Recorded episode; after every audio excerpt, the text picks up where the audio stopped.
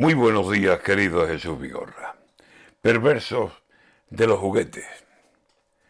Ya está el ministro Garzón repartiendo los juguetes.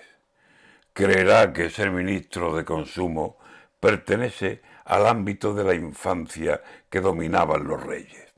Y ahí está el hombre repartiendo los diferentes papeles de los niños y las niñas.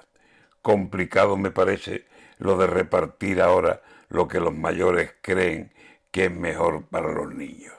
La tradición que no cuente.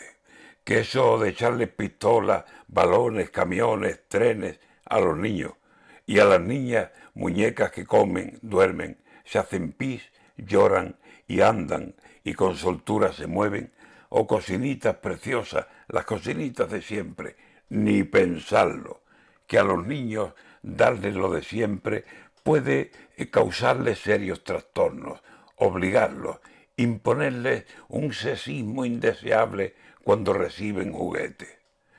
Pues haga Garzón la prueba y si mal no le parece, se vaya a un parque y coloque cien juguetes y que espere a que allí acudan cien niños y niñas y los observe, a ver qué niña se acerca a un pistolón, se lo cuelgue y vaya y coja una espada y un balón y lo reviente chutando como una loca.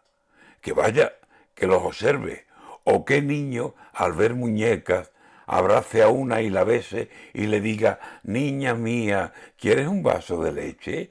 ¿Quieres tú que te acurruque y que te arrulle y te duerme? Allí, sin presión, veremos lo que deciden los nenes y veremos claramente lo que cada uno prefiere. La cabrita libremente tirará al monte que quiere. Si aquí está todo inventado, pues que de inventar se dejen, porque si van a obligar a un cambio de los papeles, para eso, ¿cómo estamos? Dejad que los niños jueguen con lo que quieran jugar, sin ministerio que medie.